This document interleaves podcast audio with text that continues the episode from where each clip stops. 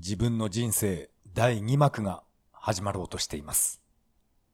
それでは始めましょう。第86回。それは、涙で始まった。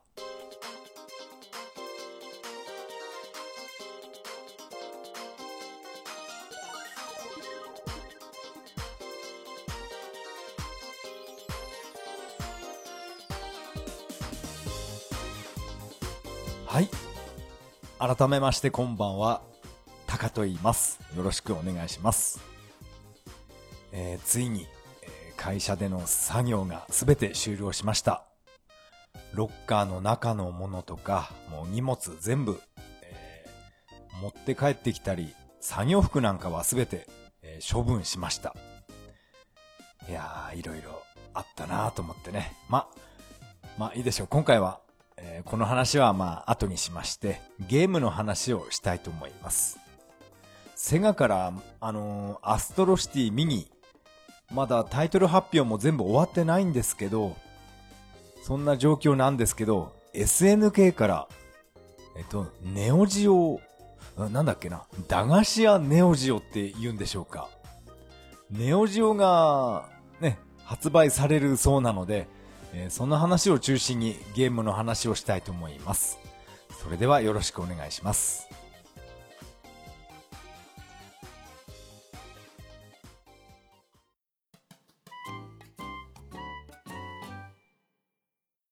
はい。ここからが本編になります。えー今回はネオジオミニの話をしたいと思います。ネオジオミニじゃないですね。えーっと、なんでしたっけ？ちょっと、ちょっとカンニングさせてくださいね。えーっと、SNK ネオジオ MVSX。この情報がツイッターで流れてきまして、いやー、SNK もこういうのを出すんだと思ってね、えーずっとツイッター眺めていました。まあ、このネオジオも気になるんですけど、やっぱり私は、あの、セガのアストロシティミニの、あのータイトルラインナップの、えー続報がですね、全く出てこないんで、えーどうしちゃったのかなって心配しています。え私はまだ予約していません。あと、ゲームギアミクロの方も、え私は予約してないんですよね。あれね、えー買おう買おうって思っていたんですけど、アストロシティミニなんていうね、えーとんでもない変化球が飛んできたんで、そっちに、えー食らいついてます。でもね、このラインナップ、えーどうなってるんでしょう何か揉めてるんですかねマイケル関係で何か揉めてるのかなそれはないかなま、それはさておき、今回は、この SNK の MVSX、えーこの話をしたいと思います。まあ、以前私は話したと思うんですけど、ネオジオ関係は、あんまり触れていないんですね。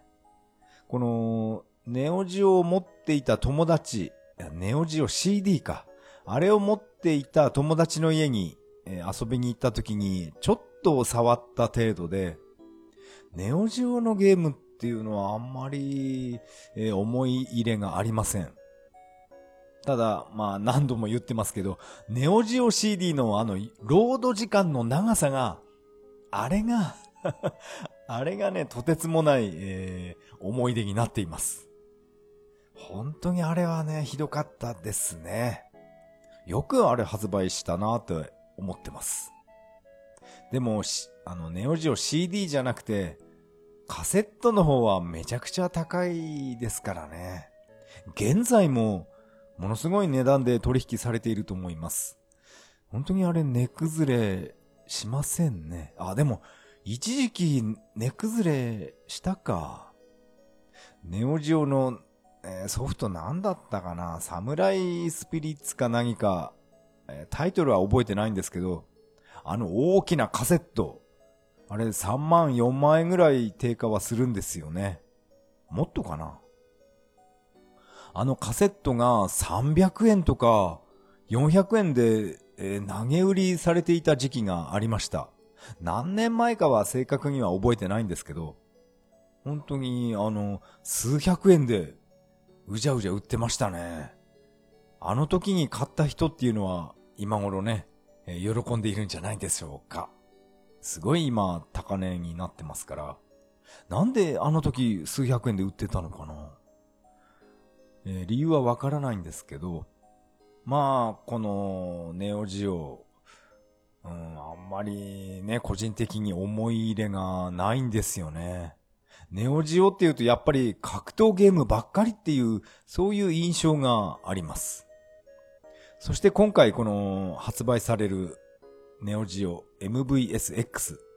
これは、えっと、香港、ん？違うな。香港じゃないな。えっと、2020年今年の11月にえ北米で発表するっていう発表がありました。私はこれはツイッターで初めて見ました。えっと、気になる価格はですね、449ドル。まあ500ドルですね。500ドルだから、日本円にすると5万、5万300円ぐらいですかね。いやー、すごい。これ高い、高く感じるんですけど、えー、どうなんでしょう？でも、実機のネオジを買おうと思ったら、5万円じゃ全然足りないですよね。あ、そう考えると安いのか。あ、そしてこの、えっと、ネオジオ MVSX は50タイトル収録されるそうです。えー、50タイトルで5万3000円っていうと、やっぱり安いのかな？そして、このラインナップですけど、今ちょっとずらーっと見てますけど、キングオブファイターズが、ちょっとすごいですね。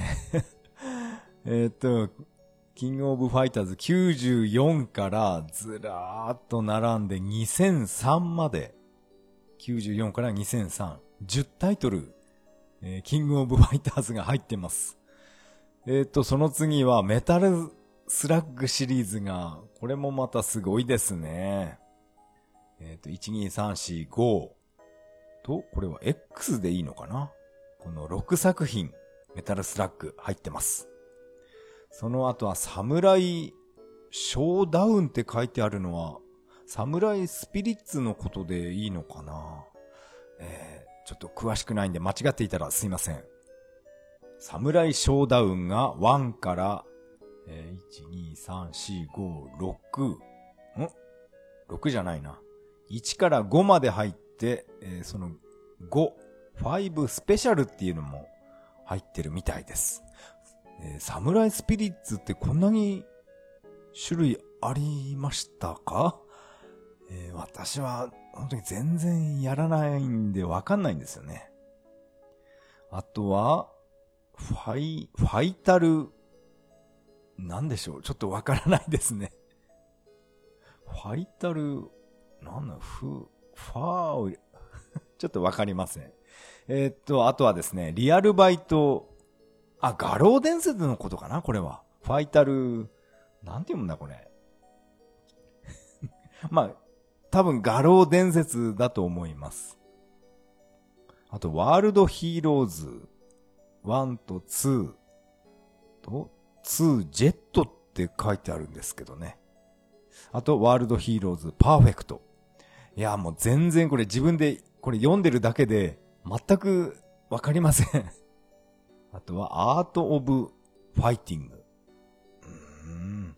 あと、戦国。ちょっと全然わからないですね。この格闘ゲーム以外もこのタイトルが載ってるんですけど、ちょっと読んでも全くわかりませんね、私は。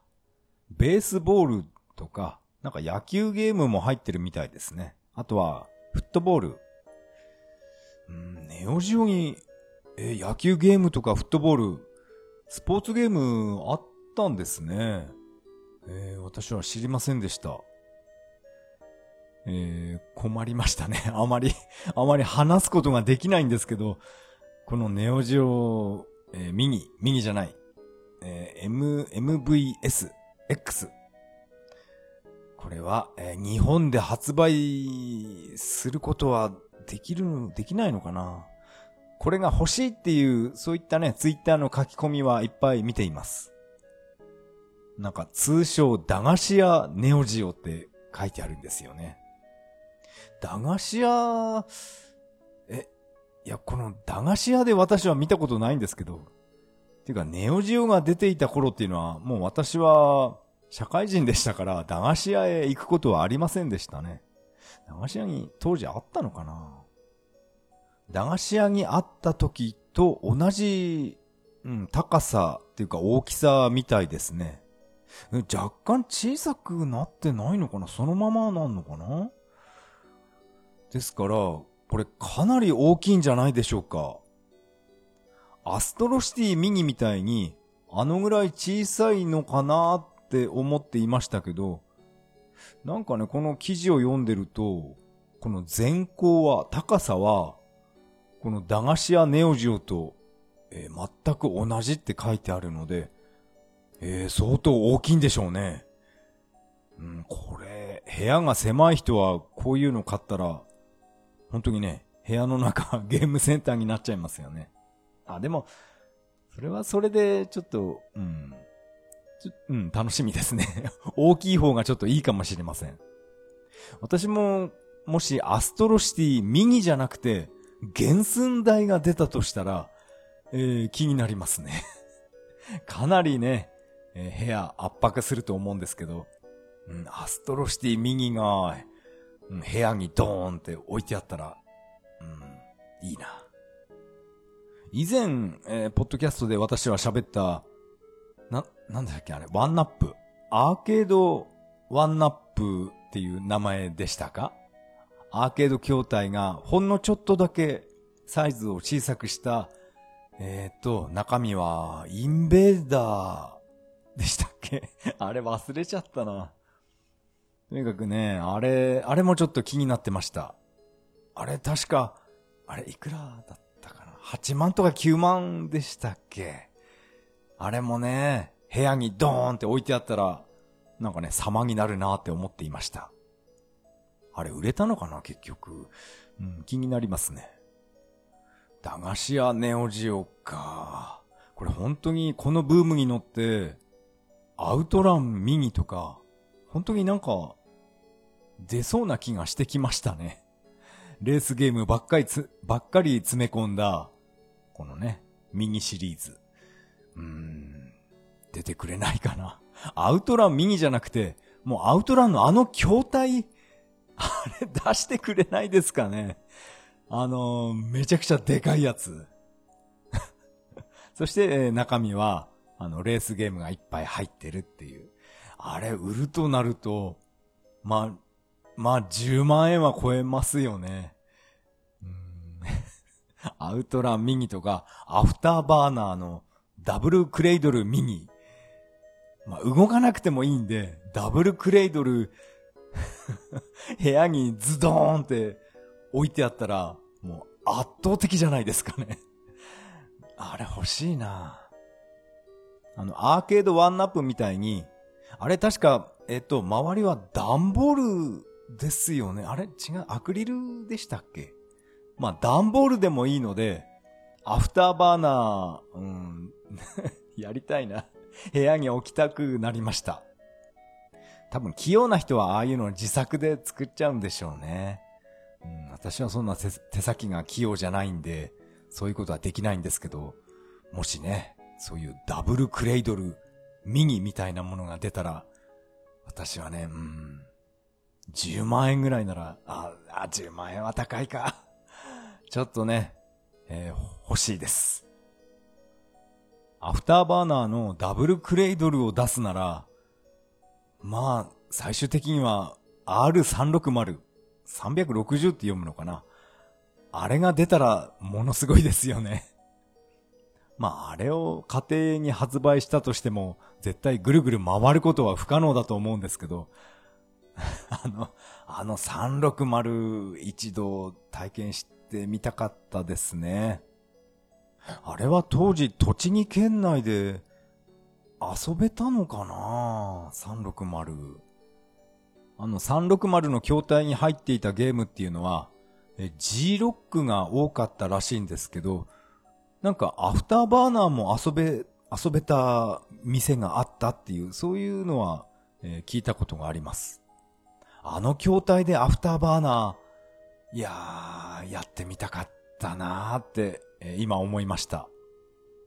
天地逆転とか、あの時、ぐるって体360度回るっていうことですよね。いやー、体験してみたかったなーでもね、あれは、本当にね、スタッフが一人付きっきりじゃないと、あの、本当に死亡事故とか起きると思います。本当にあれ危ない動きしますからね。当時はあんまりそういうね、規制が緩かったんでしょうね。アウトランとか、あとパワードリフトなんかもちゃんと、ちゃんとっていうか一応シートベルトありましたよね。でもあんなベルトつけてアウトランとかアフターバーナーやってる人は私は見たことがありません。まあ自分もベルト締めてアフターバーナーはプレイしなかったですから、まあでもね、一応ベルトは、シートベルトを、うん、ついていたのは覚えてます。確か当時のベーマガでも、このシートベルトの件はちょっと話題になりましたね。あのベルトって何のためにセガはつけてるんだろうって、そういう、えー、意見もありました。まあ、アウトランとか、アフターバーナーは大した横の動きは、横の角度か、大したことなかったですけど、パワードリフトは結構横になりましたよね。結構、なんていうかな、踏ん張ってハンドル握ってないと横に落ちそうな、そういうステージあったと思います。まあそれでも私はあのベルトは締めなかったですけど、うん、でもね、本当は締めた方がまあでも、アフターバーナー、あ、パワードリフトで死亡事故は まあ起きなかったでしょうけど、うん、ベルトはね、まあ一応念のためにセガもつけておいたんでしょうね。なんか結局、セガの話になっちゃうんですよね。えー、ネオジオの話、あんまりできなくてすいませんでした。今回の、えー、ネオジオ MVSX の話は以上になります。ありがとうございました。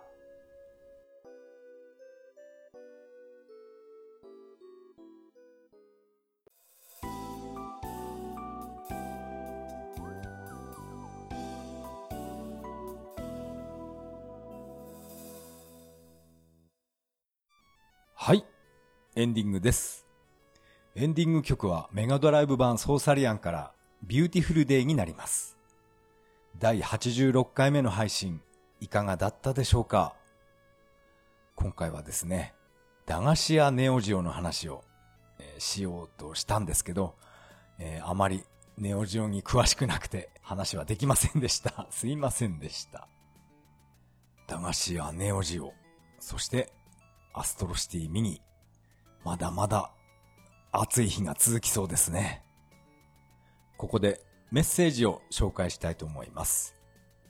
ツイッターのハッシュタグ、それは涙で、で、えー、メッセージをいただきました。ネオさん、ありがとうございます。アストロシティミニ買ってみようかなといただきました。そしてもう一通続けて読みます。ついに脱サラ日決定ですか思ったより早くてびっくりしました。といただきました。メッセージありがとうございます。えー、そうなんですよね。脱サラの話。えー、今回はね、ですね、この脱サラの話だけで、え1時間ぐらい喋ろうかなってちょっと思ったんですけど、まあね、あの、駄菓子やネオジオの話もちょっと、ちょっと差し込んでみました。まあ、ちょっとだけ、ね、あの、脱サラの話をしたいと思います。えー、私は、お盆でですね、8月12日で、えー、会社の作業はすべて終了しました。えー、荷物も全部引き上げてきました。でも、まあ、お盆明け、まあ、8月いっぱいは、まあ、有給休暇を消費するっていうことで、まあ、ね、なんていうかな、一応会社に属してるっていうことになっていますけど、まあ、出勤して作業するっていうことはもうありません。終了しました。まあ、なんて言いますか。あっという間の10年間でしたね。10年、なんか一瞬だったような気がしましたね。まあ正確には10年と6ヶ月。半年ですか。10年と半年。いやー、まあ自分の中ではこれが最高記録ですね。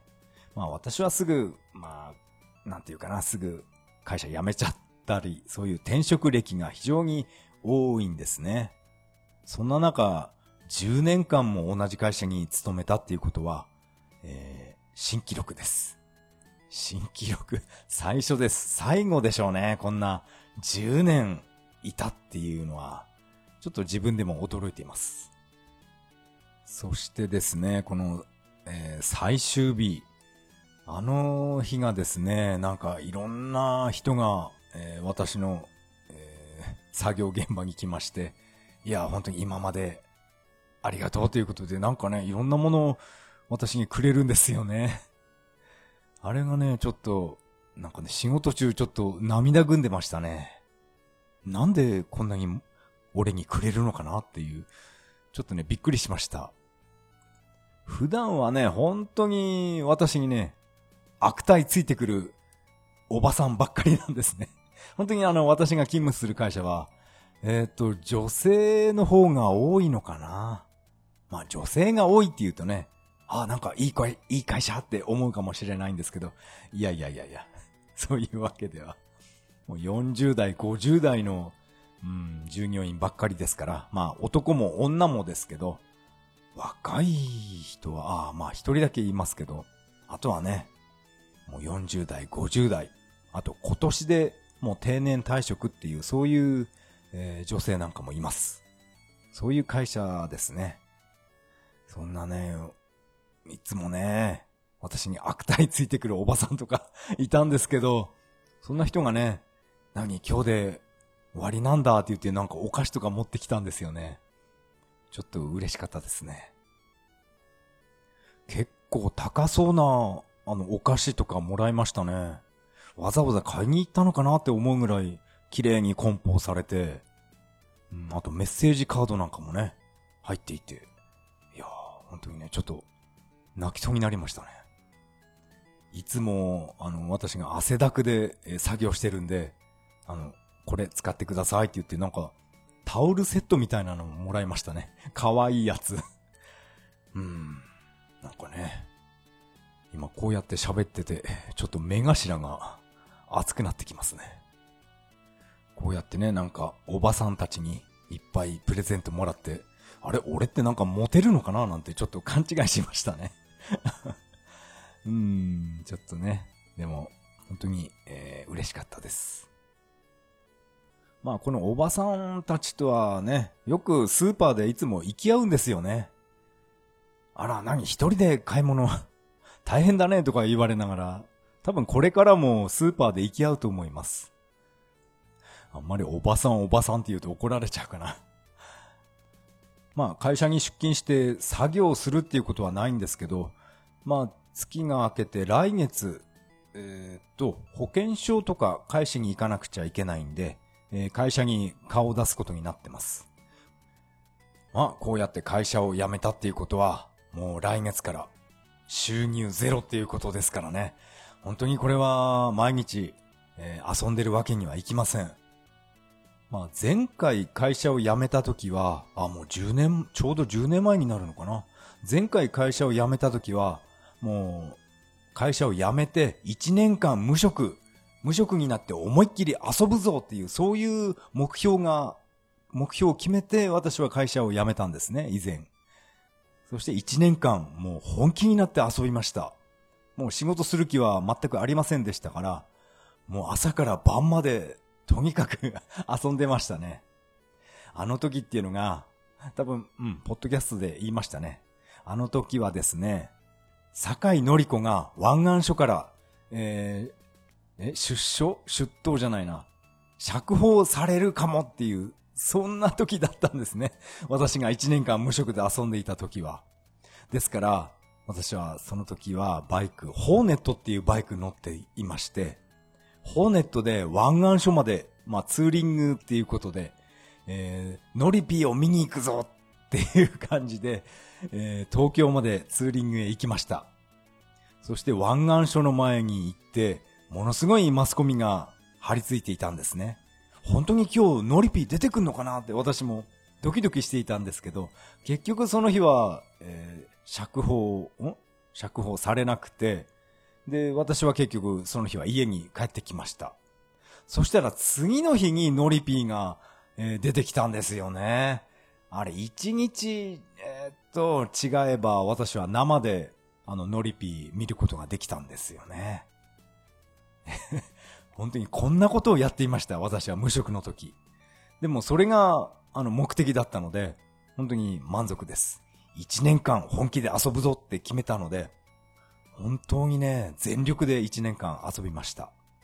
でも今回、この会社を辞めたっていうのは、違いますから、前回とは違います。私はこのパソコンで、えー、生活していく。生計を立てるっていう、こういう目標のために今回この会社を辞めたわけで、もう遊ぶのが目的ではありません。ですから、もう会社を辞めた、もうその日の夜かな。もう、もうほとんどもう毎晩ずっとパソコンいじってるんですね。もう、なんていうかもう習慣になってきました。お風呂に入って夕飯食べたらもうパソコンにしがみつくっていうね。いろいろ勉強したり、ランサーズとかそういったどういう仕事は今が、今多いかなっていうそういう確認をしたり、そういうことがもう習慣になっています。まだ勉強中の身ですから、まあ実績なんてあるわけがありません。このノートパソコンとネット環境があれば、場所を選ばず、場所、場所と時間を選ばずに、どこでも好きなとところで仕事ができるっていう、そう、そんな生活本当に可能なのかって、ちょっとね、今でも半信半疑な部分、ほんの少しだけあるんですけど、でも、これだけね、パソコンいじりまくってる毎日で、なんかね、なんていうか、可能性がなんか見えてきたんですよね。これうまくやれば本当に、本当にね、あちこち全国旅行しながら仕事できるんじゃないかなって、思ってきました。日本中じゃなくて別に海外でもいいんですよね。あの、ネットが繋がっていれば、いろんなね、仕事受注できるわけですから、受注して、あと自分で作って、それを納品するっていうことができるわけですから、これ、本当に、俺でもできるんじゃないかって、今、ほんのちょっとだけ、えー、光が見えています。あと私は YouTube でビジネス系の動画ばっかり見てるんですね。ビジネス系とか、あと、ポジティブシンキングっていうんですか。前向きなことばっかり言ってる、そういう動画がなんかね、好きなんですよね。好きになってしまいました。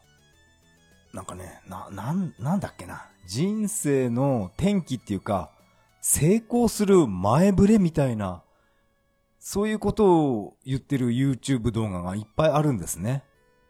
その、人生が成功する前触れっていうのは、なんかやたら、あの、眠くなるとか、あと、自分の部屋のものですね。やたら断捨離したくなるとか、そういう動画を見て、あれ？って思ったんですね。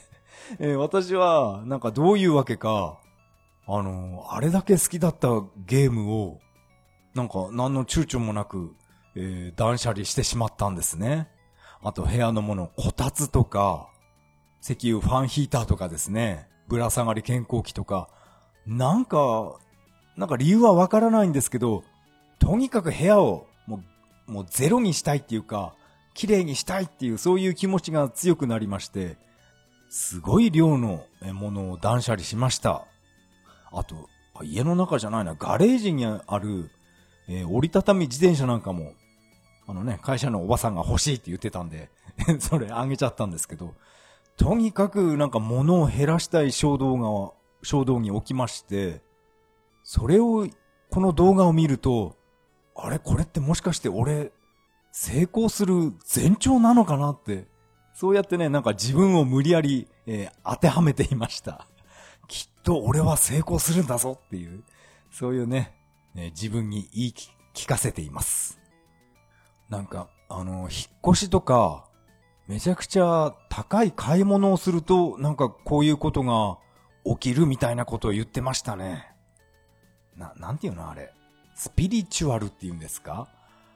ちょっとね、私は、ああれ系はちょっと、今まで動画見たことなかったんですけど、なんかスピリチュアル系の動画をちょっと見ると、そういうことを言う人が、一人二人じゃないんですよね。いっぱいいました。家を建てたりとか、とにかく、大きな買い物をすると、なんか天気があるらしいんですね。本当かよって思ってたんですけど、今までは。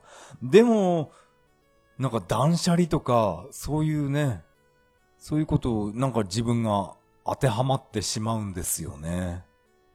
やっぱり家を建てたっていうのが一番、お、なんか大きいのかな？確かにこんな高い買い物は、まあ初めてですから、土地と家を買うっていうのは、あ、やっぱ、なんかあるのかな？まあ正直言って今、メガドライブ メガドラソフトも、どうしようかなってなんか最近思い始まったんですよね。メガドライブとかメガ CD32X。まあ、たまにプレイしますけど、えー、全然やらないんですよね。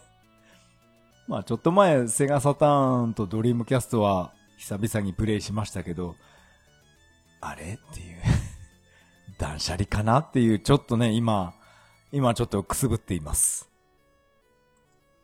一応 YouTube ではね、レトロゲーマータカっていう名前にしてるのに、全然ゲーム家からなくなってきています。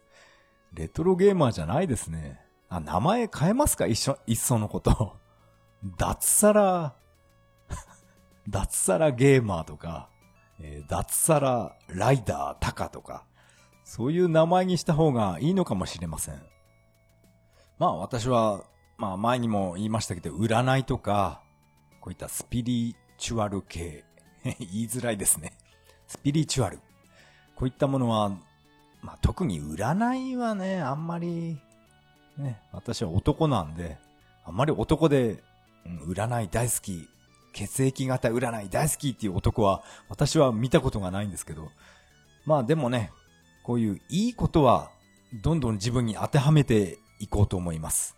いいことばっかり考えていると、なんかいいことが起きるの、起きるのかなってうん、ちょっとね、そういう考えになっています。悪いことは考えずに、いいことばっかり、楽しいことばっかり考えるようにしています。まあ、いいんですよ、このね。来月から収入ゼロになるわけですけど、これでダメだったら本当に車とか家売って、それで本当に食べていけばいいんです。食べていけなくなったら、この国は最終的には生活保護がありますから、もうね、餓死するっていうことはないでしょう。まあ、それね。まあ、誰かが言ってましたけど、死ぬこと以外、かすり傷って言ってましたよね。誰かわかんないですけど、本当にその通りだと思います。だから、もう何でも挑戦した方がね、え刺激があって楽しいと思います。まあ私は来月から、え、収入ゼロですけど、来月は、あの、待ちに待ったハンター株、え、納車予定です。収入ゼロなのに新車買ってる倍かって、ちょっとね、自分で思うんですけど、まあいいんですよ。ハンター株ですから。はい、来月納車予定です。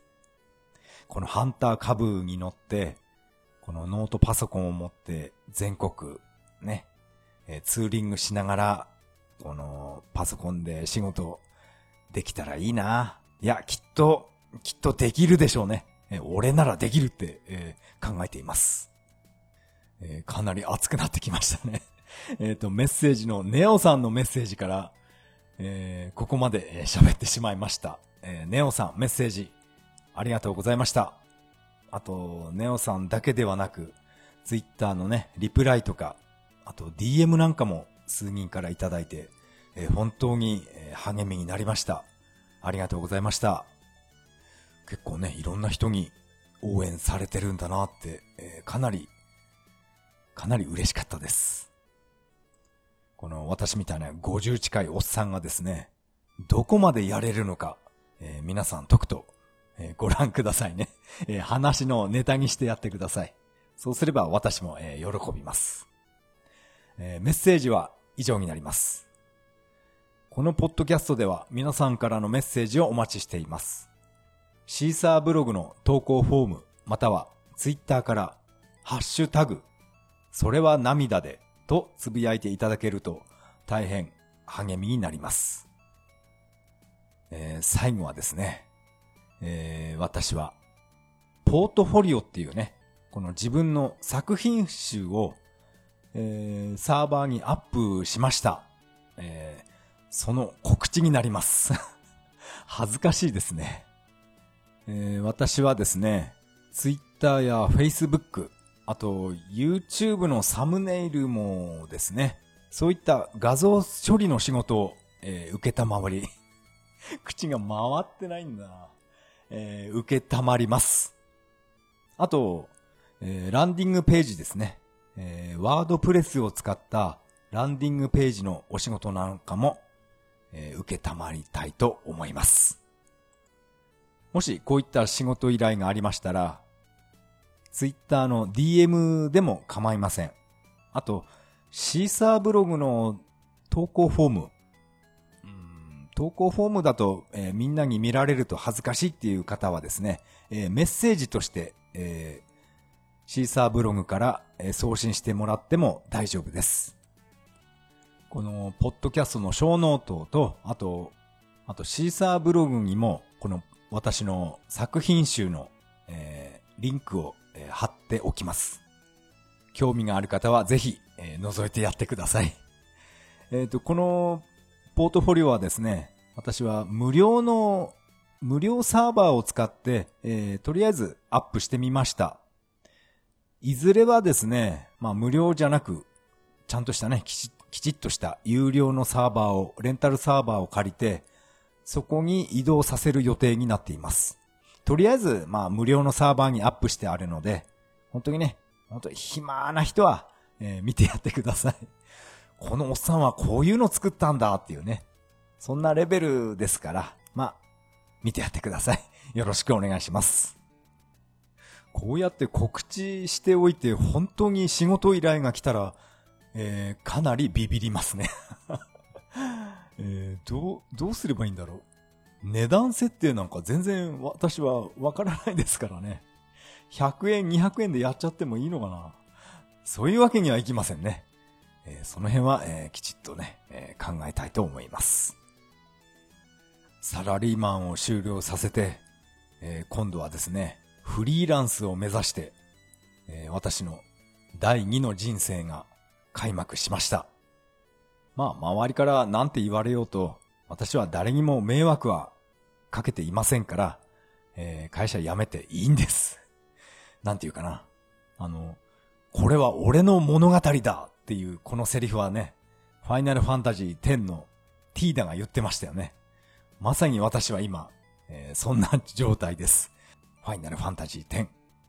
言うのが可愛かったですよね。また話ずれちゃうね。ファイナルファンタジーは、ティーダよりも私は、アーロンが一番好きでしたね。あんな感じのおっさんになりたいと思っています。それでは次回配信まで。さよなら。